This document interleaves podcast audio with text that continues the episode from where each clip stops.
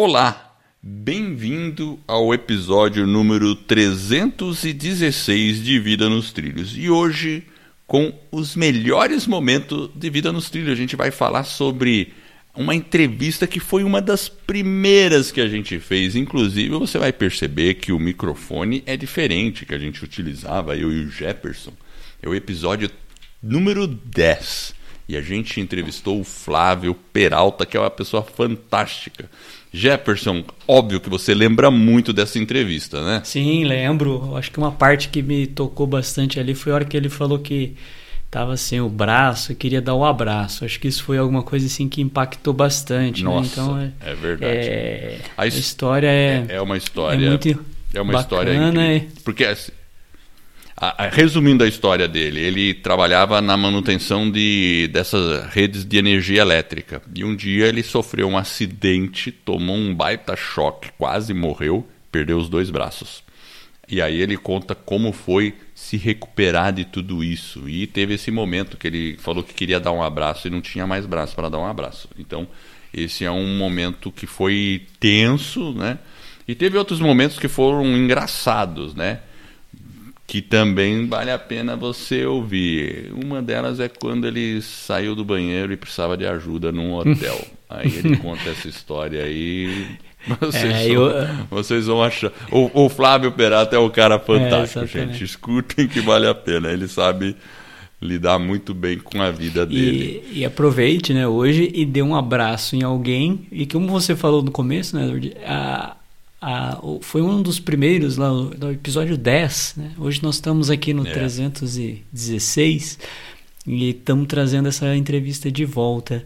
E o que é legal também é, como você falou, né? Era outro microfone, a gente estava num momento diferente, estava começando uma jornada, aprendendo, fazendo. Exato. Legal que dá para perceber, a gente evoluiu um pouquinho, então acho que é, é, E outra história do Flávio supera aí qualquer dificuldade da época, qualquer desafio que a gente teve lá atrás. Mas realmente é uma entrevista bacana, então a gente vai soltar. É, espero que vocês gostem aí. Ótimo. Então fique aí com a entrevista. Vamos Valeu. nessa.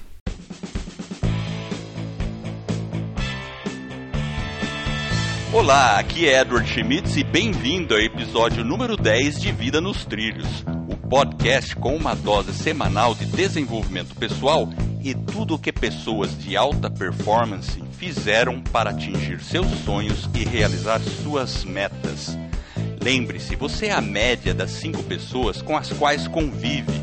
Então junte-se a esse time de pessoas com realizações fantásticas para começar sua semana em velocidade máxima rumo aos seus sonhos. E junto comigo para apresentar esse podcast está Jefferson Pérez. E aí, Jefferson, você está preparado para colocar sua vida nos trilhos? Vamos lá, estou preparado sim, Edward. E você sabe que hoje a gente temos visita na casa. Sabia? Ah, é verdade, temos visita na casa. Quem que está na casa, Jefferson? É, hoje nós temos aqui o Flávio Peralta. E o Flávio, ele é palestrante, ele escreveu o livro Amputados Vencedores, A Vida Continua. Ele também passou por uma situação dramática quando em 1997 ele teve os dois braços amputados devido a um choque elétrico de 13.800 volts. Ele deu uma guinada na sua vida após várias cirurgias e lançou o site Amputados Vencedores. Hoje, ele trabalha com iniciativas na área de segurança do trabalho e em empresas. Ele é casado com a Jane Peralta e possui um filho. E aí, Flávio, seja bem-vindo. É, é, um prazer enorme falar contigo. Sinta-se em casa e a gente gostaria de saber se você está preparado para colocar sua vida nos trilhos. Opa, com certeza. Primeiramente, agradeço o Herbert, agradeço o Jefferson por essa grande oportunidade aí, né? Estou preparadíssimo. Maravilha, maravilha, Flávio. Olha, eu realmente fico muito honrado de ter você aqui no nosso podcast e eu tenho certeza, essa entrevista vai ajudar muitas pessoas. Ela vai ajudar pessoas em situações similares, né, que seriam os amputados, e a gente quer vencedores, não é mesmo? E vai ajudar outras pessoas, porque a gente tem outros tipos de amputações, né, que às vezes as pessoas se infligem que não são física, mas às vezes psicológica e as pessoas entram numa numa numa espiral descendente, né? Assim, Flávio, para começar a conversa, eu sei que você tem o livro, lá você conta em detalhes tudo o que aconteceu com você, mas eu gosto de começar com a família. E eu queria entender um pouco do Flávio. Como foi o seu pai, sua mãe e como eles te influenciaram na sua vida? Não, tá certo. Primeiramente, aí, o meu nome é Flávio Peralta, eu sou daqui de Londrina, no Paraná. Eu sou casado e pai do Vinícius hoje com 14 anos de idade, que é a alegria da nossa casa. É muito interessante essa pergunta sua, porque o meu pai ele fazia mais de 50, 60 anos que ele trabalhava como eletricista aqui em Londrina. Então, quando você é criança, você está sempre acompanhando seu pai, né? Meu pai tinha uma caminhonete, ele tinha vários funcionários, e eu sempre pensava, puxa, que legal, um dia será que eu vou ser eletricista também? A gente sempre está querendo acompanhar o pai. E ele sempre me chamava, quando eu tinha 10 anos, 12 anos, ele sempre me chamava, filho, vamos comigo, que eu vou buscar um, um, um funcionário nosso, e aí você me ajuda a carregar o fio. E eu sempre estava acompanhando, eu subia em cima da caminhonete, e naquela época podia, né? Hoje não pode mais subir em cima da carroceria, né? Verdade. E eu acompanhava ele para todos os lados. E eu sempre tinha na minha cabeça que eu ia aprender a ser eletricista, que eu ia acompanhar meu pai e eu ia tocar a empresa do meu pai. Então eu estava sempre envolvido nessa parte, sempre acompanhando meu pai. A minha mãe sempre falava, vai abrir, o meu pai chegava em casa, eu abria o portão para ele, e sempre acompanhando o Rafael Peralta nessa, nessa vida de eletricista. Só que o que aconteceu? Eu fiz a sétima série três vezes, para não esquecer nunca mais. Como eu repeti a sétima série de novo, o que, o que a minha mãe fez? Você vai morar com a sua irmã, porque ela está morando em Araraquara, no estado de São Paulo, para ver se você toma vergonha na cara e você passa. E eu fui morar com ela. E eu fiquei trabalhando numa algodoeira entre 5, 6 anos. Aí eu fiquei uns 5, 6 anos, aí foi quando eu voltei para Londrina. E quando eu voltei para Londrina, que eu estava na faixa de uns 17, não, eu estava com uns 23, 24 anos, que eu voltei a trabalhar com meu pai. Aí eu acompanhava ele, eu dirigia a caminhonete, eu acabei se tornando um eletricista mesmo, eu realizei meu sonho. Eu fazia uns 5 anos que eu estava trabalhando junto com ele. Então, assim, a pessoa que você é hoje foi formada por valores do seu pai? Foi como é que ele, ele trouxe valores para você? Como é que você, porque assim a gente percebe que você é uma pessoa com valores muito altos pela sua superação, porque uma pessoa que fica amputada e depois é, cria um site e está aí liderando um monte de coisa, não foi à toa, né? Como foi essa questão de valores dentro de casa? É, realmente, o meu pai ele era espanhol e minha mãe mineira, né? E o meu pai, ele, ele tinha 10 irmãos. Então, ele começou a trabalhar muito cedo. Então, ele começou a trabalhar com 10, 11 anos de idade. Então, ele adquiriu esses valores muito fortes. Só para você ter uma noção, o meu pai, ele tinha uma personalidade tão forte que eu brinco, né? O meu pai só tinha até a quarta série. Então, meu pai, até a quarta série, ele conseguiu montar uma empresa, ele conseguiu ter 15 funcionários. Você está entendendo? Até a quarta é série. Então, você imagina se tivesse colegial e se ele fosse formado. Ele conseguiu Imagina. montar ele conseguiu montar uma família, entendeu? A minha mãe, ela tinha uma personalidade muito forte, por quê? Porque quando eu nasci, a minha mãe teve reumati é, reumatismo, entendeu? Então, a minha mãe, ela teve o que? Ela, ela, ela teve um problema nos dedos, entortou os dedos da mão dela, do pé, então ela tinha uma força de vontade muito grande. Então, eu acho que acabou criando, você entendeu? Essa força de vontade da minha mãe e a personalidade do meu pai, eu assumi essa personalidade. Entendi, perfeito. É que, pelo que eu estou observando aí, foi uma dentro da própria família, né, a, a, questão da superação foi aí uma coisa bem forte dentro da família, tanto do lado do pai quanto da mãe aí vencendo essa doença, né, que é, eu acho que a partir do seu acidente, né, foi realmente uma essa força aí foi o, o exemplo para que você pudesse vencer. É, mas, ô Flávio, uma pergunta é a seguinte: em algum momento assim na sua vida você já sentiu assim que a sua vida estava fora dos trilhos e como que foi que você fez para perceber a situação e voltar para os trilhos? É, não, realmente, é, realmente antes do acidente eu estava assim, bem fora do trilho mesmo, viu? Tava bem, na época da gandaia, você entendeu? Eu percebi que eu estava muito fora do trilho. Primeiro que eu tinha terminado um namoro de 4, 5 anos, então eu estava bem abalado.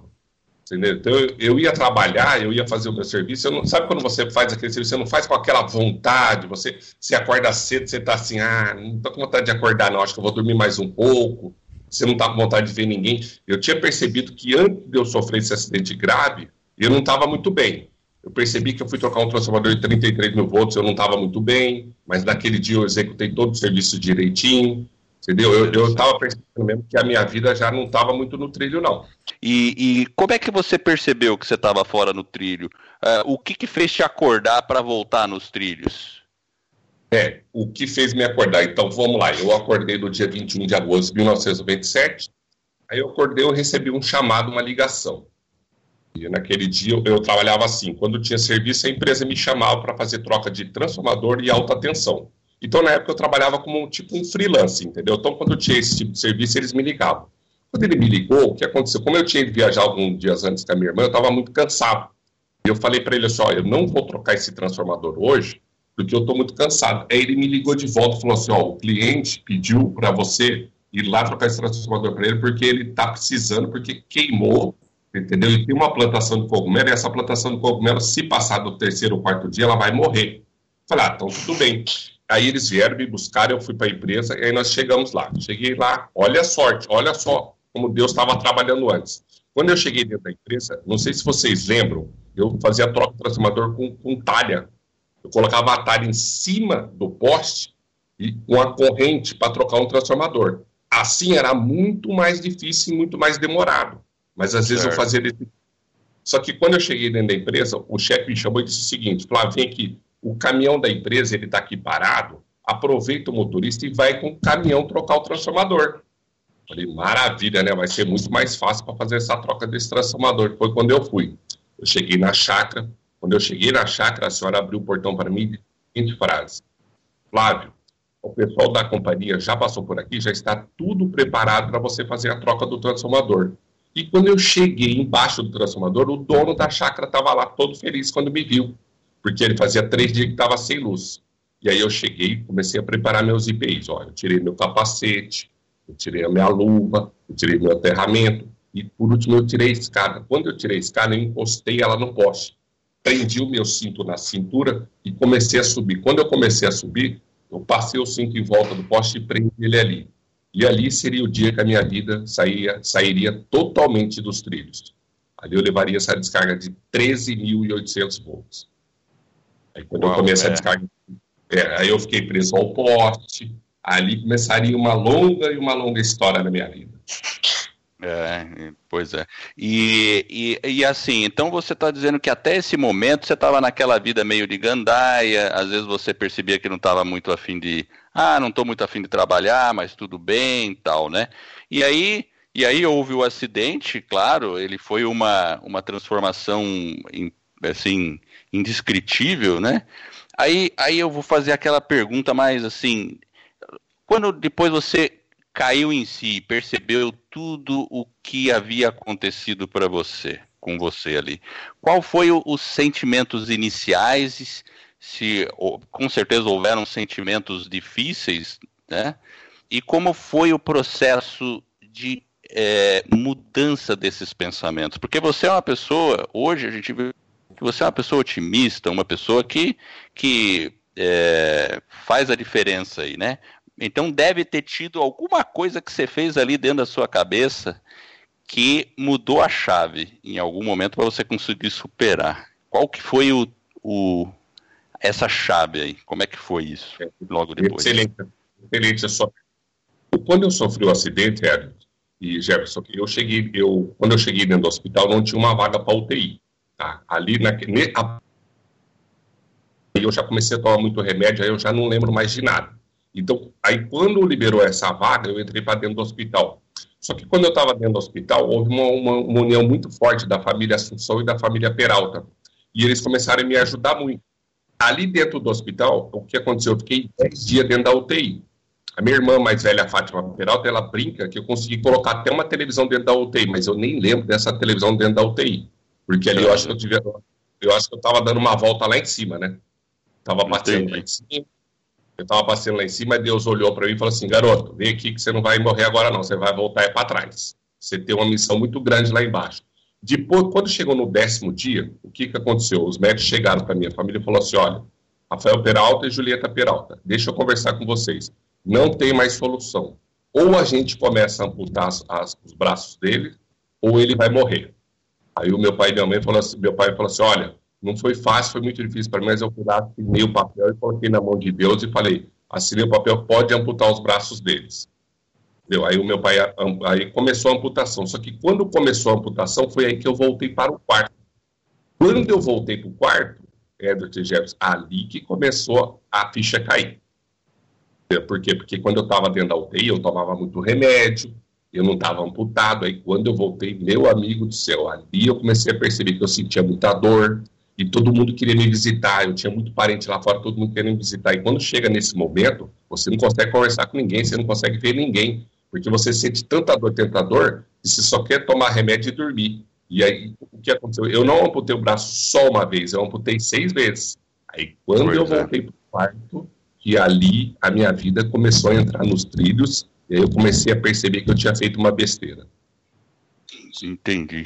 E, e aí o pensamento nessas horas, né? Foram, é, assim, eu fico imaginando como é que você ficava encarando, nossa, agora eu não tenho os braços, como é que eu vou fazer, tal. E qual era a conversa interior que você começou a alimentar e depois como ela foi evoluindo para o que você é hoje?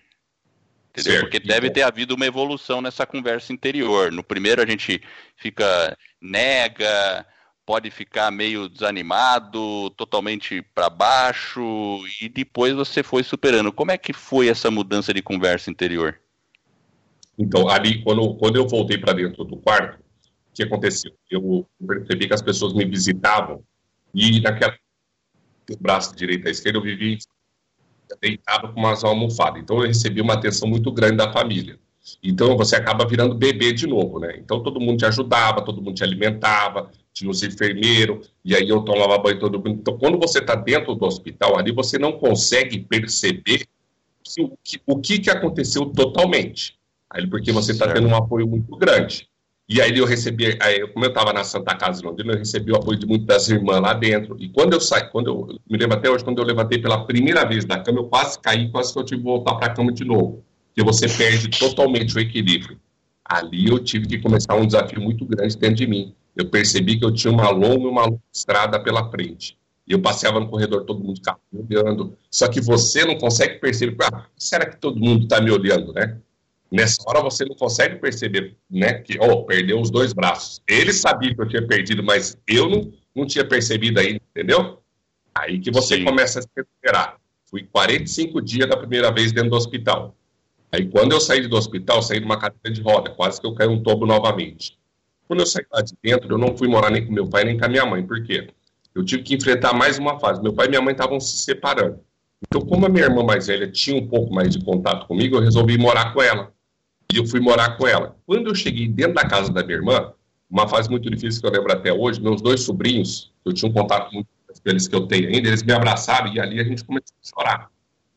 Eu me lembro até hoje, eu nunca mais me esqueci. Minha irmã tinha um espelho no corredor. E ali foi a primeira vez que eu me vi. Aí eu olhei e ali eu comecei a chorar. Quando eu comecei a chorar, eu olhei para aquele espelho, olhei e falei assim, pensei comigo, eu não vou desistir eu não vou desistir. Se eu conseguir ficar vivo, é porque alguma coisa tem e tem alguma coisa que eu vou poder fazer pelas pessoas. Ali eu chorei muito e me ergui de novo. Falei assim: não vou abaixar a cabeça para ninguém. E ali eu comecei a perceber que eu tinha que colocar o meu vagão no trilho.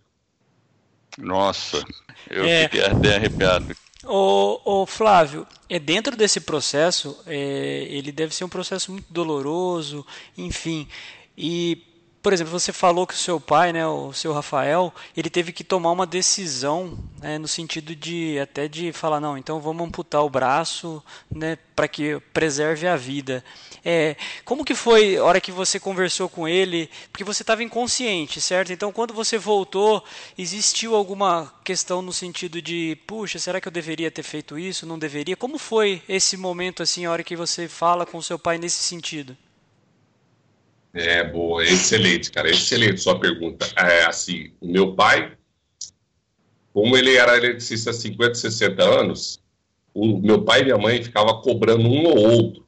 Será que ele sofreu um acidente por causa de nós? Por causa da nossa separação? Aí eu tive que olhar para ele e falar, pai e mãe, eu sofri um acidente porque eu cometi uma falha muito grave, eu cometi um erro e eu vou assumir essa culpa porque vocês não têm culpa de nada.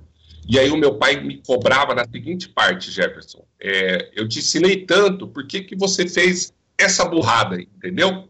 Por que, que você cometeu e como eu recebia essa cobrança tanto do meu pai, às vezes de alguns amigos, foi ali que essa força de vontade veio mais grande dentro de mim. Eu pensei comigo, bom, se eu cometi esse erro grave, eu perdi os dois braços, eu quase perdi o pé da esquerda, se eu cometi esse erro, agora eu vou ter que mostrar para meu pai, ó, vou ter que mostrar para meu pai novamente que eu posso dar a volta, a volta por cima.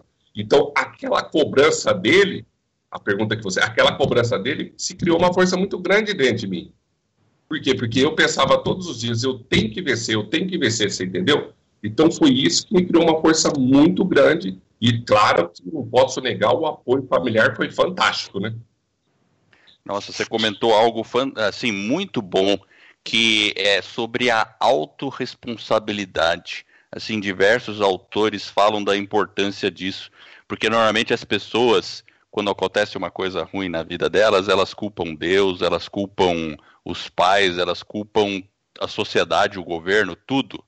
Mas só que a mudança só é possível se a gente assumir a responsabilidade nossa. Fantástico, sabe, Flávio? Muito bacana, bacana mesmo.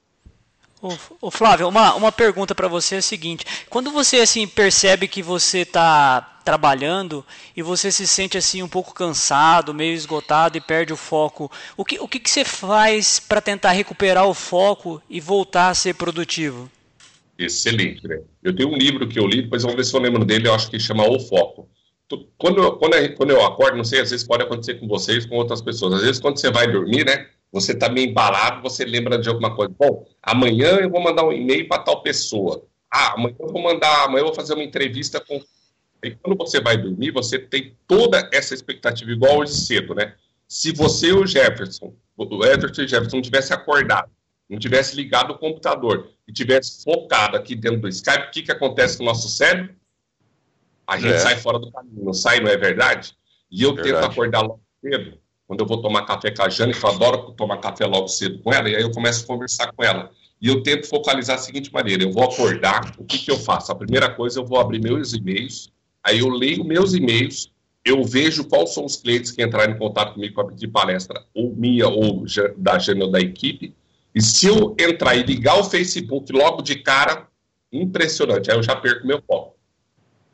Já perco o foco, não sei se acontece isso com vocês. Então, eu não posso fazer isso. O que eu faço? Eu ligo meus e-mails, eu vou eu focalizo. Se eu estiver lendo um livro, eu vou tentar terminar de ler aquele livro, porque se eu não fizer isso, eu não consigo voltar à minha rotina normal.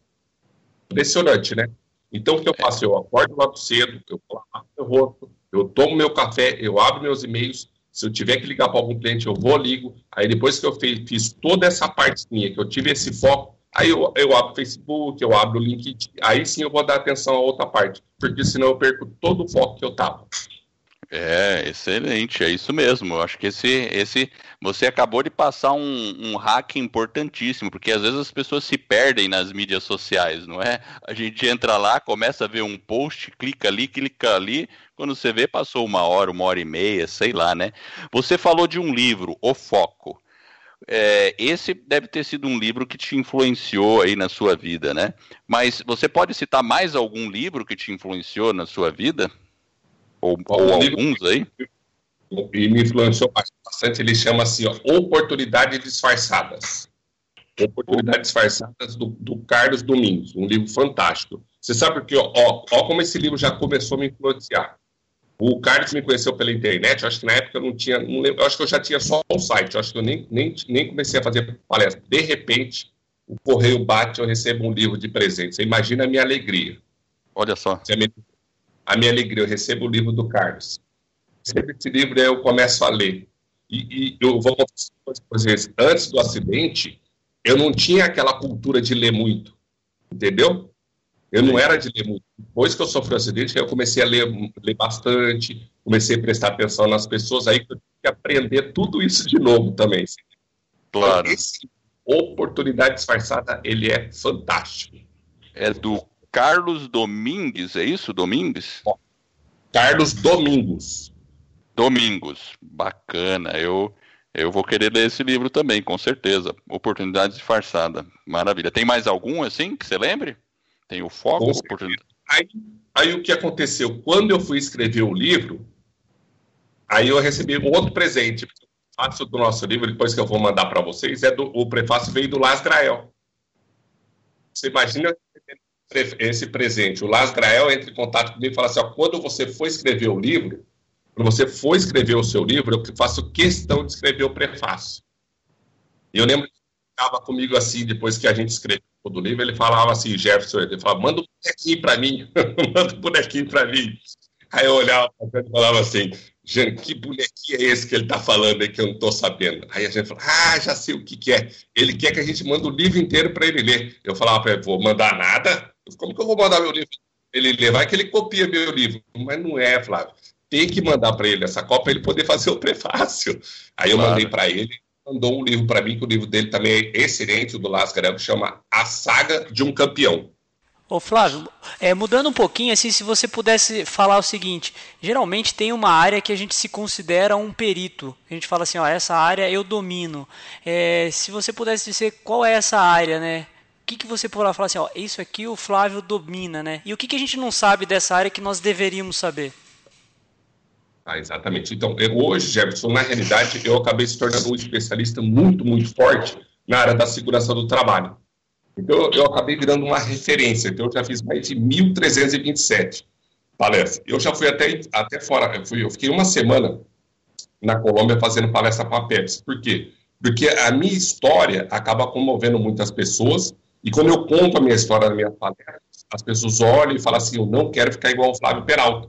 Então, na área da. Eu pego assim, ó, minha palestra eu pego segurança, trabalho, motivação e superação. Entendeu? Então, na área de segurança trabalho, se for ter, ter uma CIPAT dentro da sua empresa, que é a Semana Interna de Prevenção do Acidente de Trabalho, as pessoas me chamam. Por quê? Porque eu vou lá e conto a minha história, e as pessoas se comovem demais. E eu mostro para as pessoas, eu conto o meu e eu deixo bem claro, não faça a mesma besteira que o Flávio Peralta fez, que você não sabe o que é acordar logo cedo, olhar no, no, espelho e não ver que não tem os dois braços, que é muito difícil. Então, a área da segurança do trabalho eu me tornei muito especialista. Entendi. E o que, que a gente deveria saber sobre segurança que nós não sabemos? Ah, olha, é muito importante. Deixa eu só te explicar uma coisa para você. Eu sei que o dinheiro é muito importante na vida de todos nós. Nós acordamos todos os dias, nós vamos trabalhar, nós vamos ganhar um dinheiro. Só que eu, eu, eu deixo bem claro, Jefferson, a seguinte frase: para mim, hoje, não ia adiantar ganhar nem um milhão, dois, três, dez milhões. Por que, que não ia adiantar? Porque eu não vou ter meus braços de volta nunca mais. Eu não vou ver mais meus dedos, eu não vou ver minhas mãos, eu não vou ver mais meu cotovelo, eu não vou ver isso aí nunca mais na minha vida. Então, o que eu deixo claro para as pessoas na minha palestra? Acorde cedo, cuide da sua saúde, cuide da sua segurança. Quando você acordar cedo, tome cuidado quando você levantar da cama. Ali você pode torcer seu pé, Entendeu? Tome cuidado quando você entrar dentro do carro, coloque o teu cinto, coloque o, o, o cinto do passageiro, olhe para trás e veja se a pessoa que está no cinto, no banco de trás do carro, se ela colocou o cinto. Você sabe por quê, Jefferson? Porque essa pessoa pode matar você. Porque se você sofrer um acidente e essa pessoa sem cinto atrás de você, você sabia que o peso dela ultrapassa a mil quilos? E aquele peso daquela pessoa pode matar uma pessoa na frente. Às vezes, quando eu comento isso na palestra, eu mostro a foto do hipopótamo, que é o peso do hipopótamo, a pessoa se assusta. Entendeu? Então, quando eu termino a palestra, assuntos que né, vão supor na área da IP é mais ou menos simples, né? Colocar um cinto, entrar dentro do avião, colocar um cinto, a pessoa vem, me abraça, me beija e me agradece. Por quê? Porque ela fala, é, eu nunca imaginei que uma pessoa no banco traseiro do carro poderia fazer isso com a outra na frente. Sim, mas ela pode fazer. E aí as pessoas me agradecem muito. É, interessantíssimo mesmo. É, eu acho que esse cuidado, tudo, né? E você falou de dinheiro, né?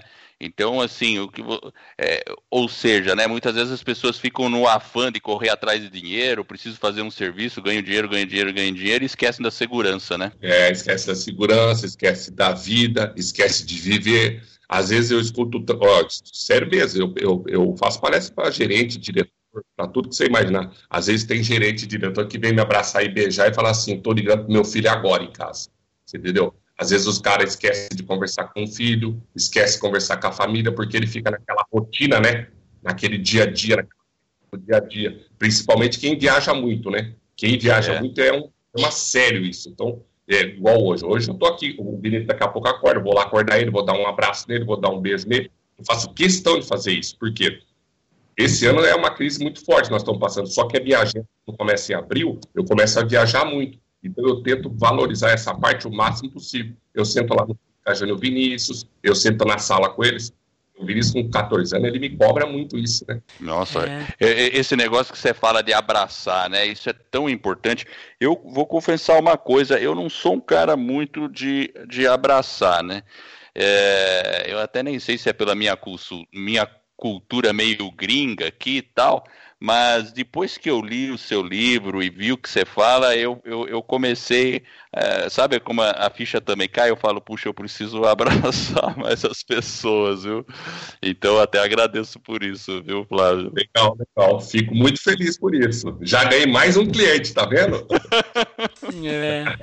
ô, ô, Flávio, uma pergunta, assim, para você, assim, o que, que é uma vida nos trilhos e o que, que você está fazendo para melhorar a sua vida? Hoje, atualmente? Bom, muito bom. A, a, minha vida do trilhos foi né, que eu consegui toda essa recuperação, que eu fui correr atrás para colocar uma parte importante agora que eu vou comentar com vocês, que depois que eu sofri o acidente, eu fui tentar colocar prótese, né? Que isso é muito importante para quem sofre uma amputação. E eu tive uma decepção com, olha só, eu já tive uma decepção com o braço da direita. a minha primeira prótese, sabe quanto que ela custa? Ela custa em torno de 180, 200 mil reais. Puxa. E aí eu tive uma grande decepção que eu não consegui usar. Por quê? Porque a prótese ela tem, ela tem cotovelo, entendeu? E aí eu tenho que mexer o ombro para fazer funcionar. Eu tive essa decepção. Mas hoje, com a parceria com a Ortopedia aí, eu estou fazendo a minha terceira prótese. E aí eu comecei a colocar minha vida no trilho, comecei a fazer fisioterapia. Foi três anos de fisioterapia direto para poder começar a andar bem no trilho, porque, porque o meu corpo, Jefferson, ele perdeu todo o equilíbrio. Então eu não conseguia agachar, eu não conseguia levantar. Aí eu comecei a fazer fisioterapia, deitar na maca direto, fazendo exercício. Ali não tinha injeção para dor, não. Ali tinha que ter muita força de vontade. E depois fazer na água. Uma coisa muito importante que a minha, minha, esposa, minha esposa me cobra muito, eu, como, eu às vezes eu como muita pizza, às vezes muito lanche, você está entendendo? E eu tenho que começar a me preocupar mais com a minha saúde. A minha esposa, ela é tudo, de, ela é bem, bem direitinha nessa parte. Ela cuida muito bem da saúde dela. E eu sou um pouquinho meio relaxado. Eu, eu acredito que eu tenho que cuidar um pouquinho mais dessa parte. É, aqui até aproveitando, como é que é o seu dia a dia, né, para para tomar banho, vestir, se alimentar, tudo, né? Já que você falou em alimentação, tal.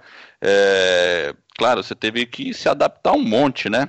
É, exatamente. Então, é assim, eu uso uma prótese, depois eu vou até mandar uma, uma foto para vocês usando a prótese. Eu uso uma prótese no braço da esquerda, eu uso uma mão biônica da Otobot, que vem da Alemanha. Então, a minha mão da esquerda, ela mexe. Então, eu consigo pegar um copo, eu consigo pegar uma caneta, eu consigo escovar o dente sozinho, mas agora, quando eu estou sem ela, eu preciso de ajuda. Então, eu preciso de ajuda para tomar banho, porque a próstata não pode molhar. Eu preciso, de, às vezes, de ajuda quando, quando eu vou comer. Porque o meu braço da esquerda, o meu cotovelo, o cotovelo normal, ele tem que dobrar 135 graus. O meu cotovelo, ele só dobra 100. Então, quando, olha só, quando eu acerto o prato, eu erro a boca. Quando acerta a boca, eu erro. Aí eu ah, entendi. Aí eu desisti de comer sozinho. Então, sempre quando eu estou viajando, ou às vezes quando eu estou em casa, eu preciso de ajuda nessas partes. Mas é igual aqui, quando eu estou falando com vocês sozinho, eu mexo no computador sozinho, eu mexo no mouse, eu digito, eu digito sozinho, eu faço as minhas coisas tudo sozinho. Eu uso muita bermuda e, ó, eu uso bermuda, olha a dica boa para todo mundo, bermuda, cueca e calça de elástico. Você entendeu por quê? Porque quando eu estou sem a prótese ou com a prótese, eu consigo fazer um xixi sozinho, tá? Quando eu estou viajando sozinho, eu não preciso ficar incomodando ninguém. Entendeu? Então eu uso a bermuda e quando eu estou em casa, essas partes eu vou eliminando, eu vou fazendo sozinho. E eu tenho o meu banheiro todo adaptado. Então quando eu tá. vou fazer um código 2, eu faço um código 2 tranquilo, né? Que tem que ter muita calma nessa hora. E eu tenho. é. Vocês já ouviram falar de bidê? É. Claro, o bidê é uma maravilha. Deixa uma dica para vocês aí. Então eu tenho o bidê que sai aquele chuveirinho, eu abro e fecho, eu me lavo sozinho com ele, você entendeu? E eu me enxugo sozinho quando eu estou em casa. E quando eu chego em algum hotel que tem bidê ou tem chuveirinho, é uma maravilha. Mas, quando não tem esses dois, aí eu preciso ver que a pessoa me ajuda, né? Entendi, entendi, perfeito. E mas isso é uma coisa interessante, né? Porque o ser humano tem essa capacidade de adaptação, que é incrível, né? Mas claro, depende da força de vontade da pessoa, né? Isso é, é, é muito importante, é interessante saber isso, né? Como você superou isso, né? Ou e todo dia é um desafio, né? É, e como que pra gente que é teoricamente é uma pessoa supostamente normal, como a gente deve valorizar coisas simples, né? A falta que faz um braço, né? Olha as dificuldades que o Flávio enfrenta, né, falando para os ouvintes, né, olha a, a, grande dificuldade que ele enfrenta em ações bem simples e cotidianas do nosso dia a dia, que muitas vezes nós nem pensamos em fazer, mas olha a consequência que tem um ato, né, que o próprio Flávio falou, né, de uma irresponsabilidade, talvez no uso de um IPI, né, na, na, na no cuidado da responsabilidade com a sua segurança e olha as consequências que ele pode ter, né. Então é, é muito importante a gente realmente valorizar essa questão da segurança para que a gente possa realmente ter segurança em ações simples, né? Pode ser no trânsito, dentro de casa, em ações muito simples, para que a gente possa realmente evitar esse tipo de situação. Então, aí já de bate pronto aí antecipadamente, parabéns aí Flávio por, por essa superação, né? Por esse momento aí que você viveu, né? E agora por esse trabalho que você vem fazendo. Uma coisa que eu queria também perguntar, eu li um livro que chama Como Eu Era Antes de Você, e tem um filme também. E uma das discussões né, do, dos temas desse livro né, é de uma organização suíça, que ela é chamada Dig, Dignitas, e ela presta suicídio assistido. E o personagem do filme, ele tem um, um, problema parecido com o seu, né, que é um acidente, ele realmente também fica com as possibilidades reduzidas, né, em função da, da própria deficiência dele. E a, atualmente a gente é uma sociedade que julga muito rápido, né, e a gente nunca sabe o que realmente se passa na cabeça das pessoas, né, quais as experiências que essa pessoa teve para poder tomar aquela decisão. Assim, que mensagem você poderia deixar assim para os nossos ouvintes ou para quem está ouvindo, né, dessa situação, assim, o que, que, o que, que você poderia falar sobre esse assunto? Interessante. É, é porque assim, o, o, deixa eu contar só, só um pedacinho da parte que quando eu sofri o acidente, eu parti para toda a recuperação e depois eu ficava assistindo televisão o dia inteiro. Era televisão e fisioterapia, televisão e fisioterapia. Eu virei sócio da Globo, sabe? Só que eu não recebia nada, né? só gastava. Então, o que, que eu pensei comigo? Eu preciso procurar alguma coisa para mim fazer. Foi quando a minha esposa, a, a Jane era, não era minha esposa ainda, né? Ela comprou um computador praticar. Quando eu comecei a praticar o computador, Etherjet, ali eu comecei a me ocupar. E naquela parte do computador, eu, eu ficava, é, eu jogava um pouco de videogame, eu ficava vendo as notícias de futebol, achei legal aquele negócio de internet, né? Lá em 99, no começo, tinha conexão de escada, lembra do barulhinho da conexão de escada? É. Então eu falei, legal, aqui, né? Poxa, dá para me, me ocupar. E eu comecei a me ocupar. Aí a gente contratou uma pessoa, olha só, quando o cara chegou em casa, ele olhou para mim e falou assim: Eu queria falar com o Flávio Peralta. Eu falei: Sou eu mesmo. Ele olhou para mim assim, de baixo em cima, e olhou e falou assim: Pode esquecer que não vai dar certo, não. Eu falei: Como assim não vai dar certo? Eu fui contratado para ensinar uma pessoa a mexer na internet e aprender a mexer no computador. Aí eu chego aqui, eu vejo um cara que não tem os dois braços, pode esquecer que não vai dar certo. Aí eu chamei o cara para dentro, mostrei para ele, olha, eu uso essa prótese e eu consigo mexer com o mouse, eu consigo teclado, e ele começou a me ensinar. Foi quando foi criado o Amputados Vencedores. Porque o cara me deu uma luz, ele falou assim, ó, como a sua história é muito forte, você pode ajudar nós. Eu criei esse Amputados Vencedores e ali começou o Amputados Vencedores. Então, hoje o Amputados Vencedores acabou se virando referência no Brasil e no mundo. E ele recebe uma base de mil a 1.500 visitas por dia. Então, com esse site, eu acabei virando referência e aí vem a pergunta que você me fez. Aí as pessoas entram em contato, ela manda um e-mail, eu recebo uma ligação. Olha só, um rapaz entra em contato comigo dizendo que amputou um dedinho do pé. Aí ele queria se matar, ele estava em crise. E eu Uau. comecei a conversar com ele. Seria porque ele queria conversar comigo, só que ele não sabia muito da minha história. Quando eu comecei a contar a minha história para ele, ele começou a chorar. E aí ele disse a seguinte frase: depois que eu conversei com você, eu desisti de me matar. Olha, olha que... Eu contei para ele o que tinha acontecido comigo. E aí ele percebeu, só para você ver que ele estava. Olha só como funciona o cérebro, né? Dentro da própria casa dele, ele estava usando meia. Hum. No pé onde ele botou só um dedo. Então ele usava meia. Aí depois ele me agradeceu e algumas vezes eu converso com ele. com que que hoje ele sai na rua, ele sai na rua de chinelo, porque ele, olha para você ver a situação que ele chegou só porque ele amputou um dedo do pé.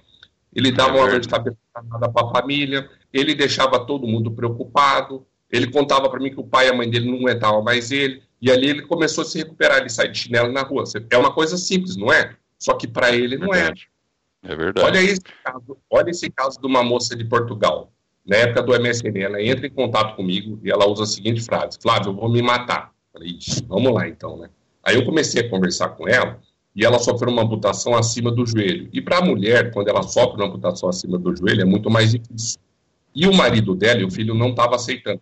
Quando a gente sofre uma amputação, não, só, não é só nós que amputamos os braços. As pessoas que estão perto de nós sofrem muito com isso. Então, o amputado ele passa por uma fase de luto. Depois que ele sai dessa fase de luto, ele começa a se recuperar bastante. E aí eu comecei a orientar ela que ela tem, ela tinha que ir lá na ortopedia, fazer o cartucho dela de novo para ela poder colocar prótese, porque às vezes o cartucho da prótese machuca o coto do braço, o coto da perna e a pessoa desiste. Eu sempre deixo claro para a pessoa: vá colocar uma prótese, tenta colocar uma prótese para você não ter uma decepção. Porque às vezes a pessoa tenta colocar, ela tem decepção, e a decepção é muito forte, igual eu passei no braço da direita. Então, essa parte que você comentou, a parte do luto, ah, eu recebo e-mail, eu recebo recado, tudo que você imaginar direto. Em palestras, as pessoas me procurando. Em 2000, 2009, é, essa aqui para você, em 2009 eu fiz uma palestra em, aqui perto de Londrina, Marília, nunca mais esqueci, numa fábrica de biscoito. A menina disse a, a mesma frase, que ela nunca abraçou a mãe dela. Quando eu fiz a palestra em 2009, nossa, bem lá atrás, bem no começo, nervoso, né, naquela época, né, que era difícil fazer palestra, que eu não estava acostumado. Ela mandou uma carta para mim, eu tenho essa carta guardada até hoje, que ela nunca abraçou a mãe dela, ela foi lá, chorou, abraçou a mãe dela. Então, isso para mim é uma grande satisfação, né? E uma frase que eu deixo para vocês, uma frase bem interessante que eu sempre digo: deficiente sim, capaz jamais. Nossa. Olha, Flávio, eu não tenho dúvida de que Deus tinha uma missão para você. Com certeza. E, e, e, e assim, não, você realmente ajuda muitas pessoas que estão naquele ponto crítico, né? Pensando em se matar, pensando, né? E, e, olha, o trabalho que você faz é fantástico. Agora, vamos imaginar que a gente está no final de Copa do Mundo, todo mundo da Globo está lá vendo o Brasil, né? E aí o, o juiz interrompe o jogo e fala: Ó, oh, pessoal, é, tem um, um recado do Flávio Peralto aqui para toda a população do Brasil o que, que você falaria para toda a população do Brasil em um minutinho assim? Que recado você daria para as pessoas?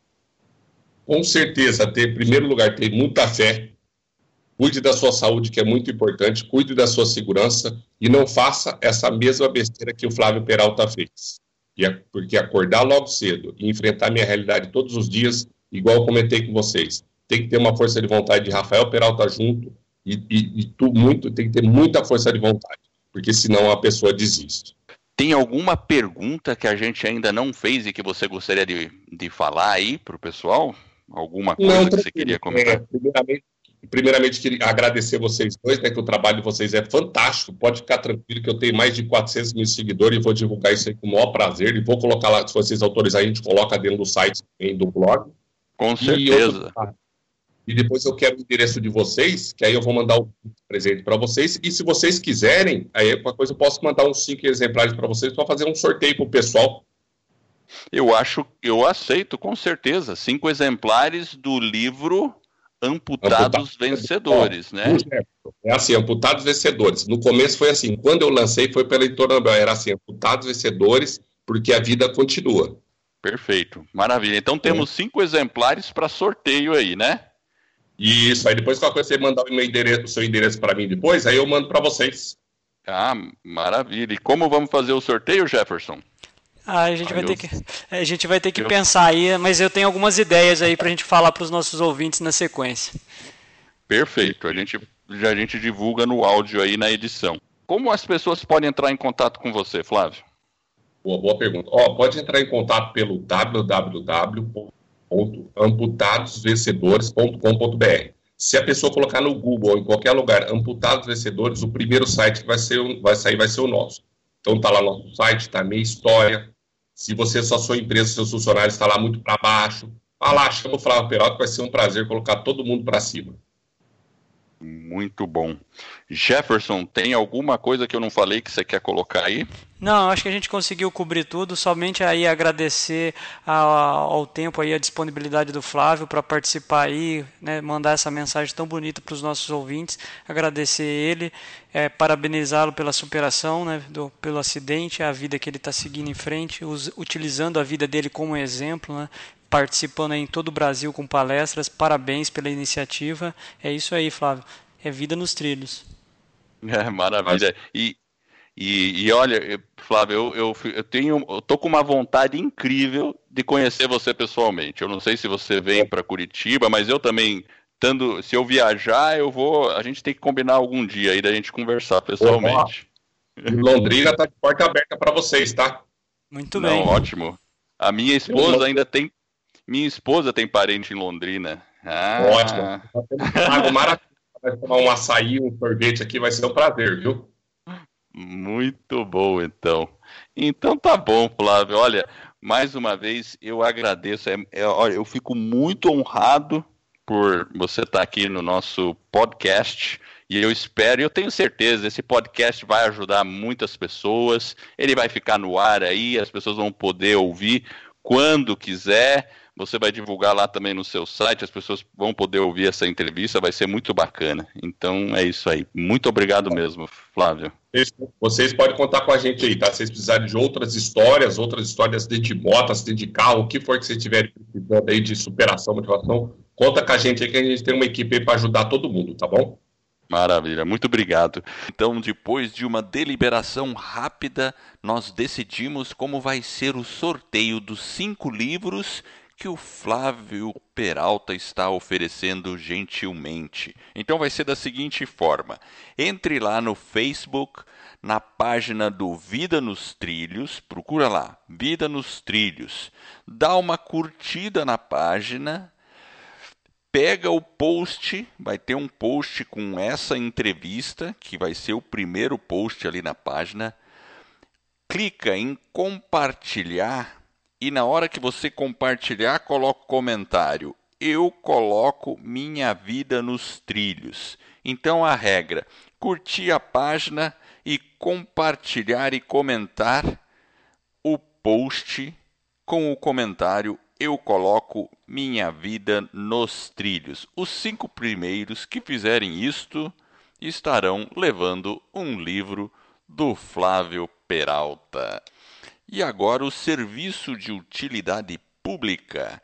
Eu vou divulgar três eventos que estão rolando por aí. Três eventos interessantes. Então vamos lá. O primeiro e mais próximo evento é do meu grande amigo Nuno, Nuno Machado.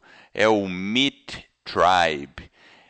Olha, é um evento que vai ser bacana, é o dia inteiro. Eu estarei lá então ele, a ideia é juntar um bando de loucos, como ele mesmo diz, pessoal que quer fazer a diferença, e vai ser um dia com muito desenvolvimento pessoal, desenvolvimento humano, espiritual, networking e você vai estar tá com pessoas incríveis. E lembrando daquilo que eu falo no início do episódio, nós somos a média das cinco pessoas com as quais a gente mais convive, então é uma ótima oportunidade. O evento vai ser no dia 21 de abril, aqui em Curitiba, nas Mercês. Para se inscrever no evento, entre lá no Simpla. Simpla é uma ferramenta para compra de ingressos para eventos. Então, através da ferramenta você compra ali, é tranquilo. Eu vou deixar o link no show notes. Então, vale a pena. Dia 21 de abril está chegando, reserva a data, eu estarei lá. O outro evento que eu vou anunciar aqui é, ele chama-se O Valor da Experiência e está sendo realizado pela Paula Marjorie começa no dia 15 de maio. É um evento bacana, online, são 12 sessões de coach via videoconferência. E assim, isso aqui é um, é um é, é, um treinamento, é uma sessão de coach, tem muita informação aqui, planejamento estratégico, pessoal, profissional, mudança e aumento de performance. Então, assim, é através de psicologia positiva para você identificar motivadores, talentos, para você construir um plano estratégico de desenvolvimento pessoal e profissional. Eu olhei o material da Paula Marjorie e ela é fera. O currículo dela, a experiência que ela tem e o que ela transmite online ao vivo e você vai poder fazer pergunta, trocar ideias. Então, assim, para quem quer se desenvolver na carreira e atingir um próximo nível, 12 sessões de coach bem interessante. Você pode comprar os ingressos também pela ferramenta do Simpla. Eu vou deixar o, o link aqui no show notes. E o valor, olha, o valor eu vou dizer o seguinte: é uma pechincha, considerando as 12 sessões de coach que ela vai oferecer, que você vai participar, e pelo conteúdo que eu vi que é fantástico e a experiência também que ela tem aí e ela faz isso, dá para perceber com muita paixão. Então vale a pena, anote aí na sua agenda. 15 de maio começa e as inscrições são pelo Simpla. E o terceiro evento, o último aqui que eu vou anunciar, e não menos importante, é o evento Transformando-se em Lenda. E eu estou divulgando ele por último porque eu estou fazendo pela ordem de datas. Esse aqui você tem mais tempo para se planejar. 30 de junho é uma palestra que vai ser proferida por Paulo Marte. Ele já deixou uma página no Facebook com todas as informações, você pode clicar lá. Ainda não tem informação de preço nessa página, mas eu sei que vai ser algo assim imbatível, atrativo para investimento em você mesmo, vai ser uma pichincha e eu estarei nesse evento. Vamos estar ali conectando com pessoas feras. Então é um evento de transformação pessoal, transformação e poder pessoal. E aí o nome do evento, Transformando-se em Lenda. Esse vai ser em Curitiba, dia 30 de junho. Pelo que ele passou, das 14 às 20 horas. Olha lá, fora a conexão que você vai ter com pessoas feras, ele quer lotar um auditório aí, pessoal. Então, fique ligado, em breve vai acontecer esse evento. Então, muita coisa bacana acontecendo por aí e nada como investir em você mesmo para atingir o próximo nível. E eu quero agradecer você que está nos ouvindo e espero de coração que esse episódio e todos os outros que a gente venha a produzir ajude você a colocar a sua vida nos trilhos rumo às suas mais justas aspirações. Se você gostou do podcast e da nossa mensagem, assine o podcast e faça uma avaliação. Quem sabe de cinco estrelas? Nós ficaremos muito honrados. Esse suporte vai permitir que o podcast ganhe reconhecimento e atinja o maior número de pessoas. E com isso, eu e você estaremos ajudando mais e mais pessoas a ficar no comando de suas vidas. E esse é um movimento que se inicia. Fique ligado nos próximos episódios porque vem muita novidade aí. Acesse o nosso site www.vidanostrilhos.com.br. Obrigado pela audiência e por essa jornada que está apenas no começo. Vida nos Trilhos, você no comando de sua vida.